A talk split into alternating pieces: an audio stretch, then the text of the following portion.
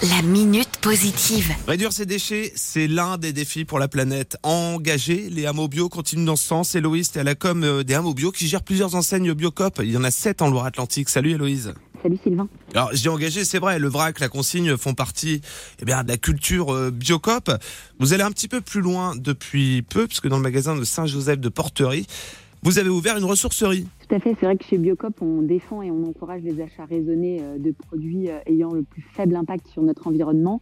Nous, on se dit que le meilleur déchet, c'est celui qu'on ne produit pas.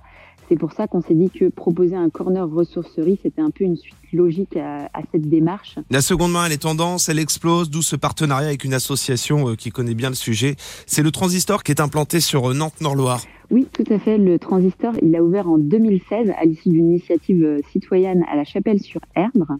Donc actuellement, c'est un comptoir de dons et un comptoir de vente. Et euh, l'idée de leur proposer ce petit corner de 20 euh, mètres carrés dans notre boutique, c'était qu'ils puissent bah, se rapprocher un peu du consommateur. Donc je peux venir faire mes courses hein, le magasin Biocop de Saint-Jean-de-Porterie et au passage, bah, me faire plaisir avec des produits de seconde main qui ont été reconditionnés. Quel type de produits on va avoir? Des vêtements, j'imagine? Voilà, tout à fait. Il y a un petit rayon vêtements, hommes, femmes et enfants. On a de la décoration, de la vaisselle, pas mal de jeux pour enfants.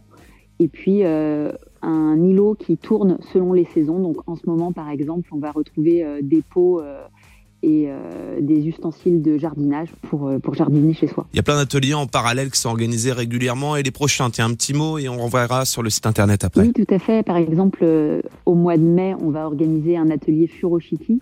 Donc l'idée de envelopper son cadeau sans utiliser de papier, mais plutôt avec du tissu selon un pliage japonais. D'accord, sans scotch, sans tout ça. Quoi. Exactement. Vous pouvez retrouver euh, l'ensemble des actions et des ateliers qui sont mis en place donc à la Biocap de Saint-Jean sur le site euh, leamobio.fr. La minute positive. À retrouver en podcast sur itwest.com.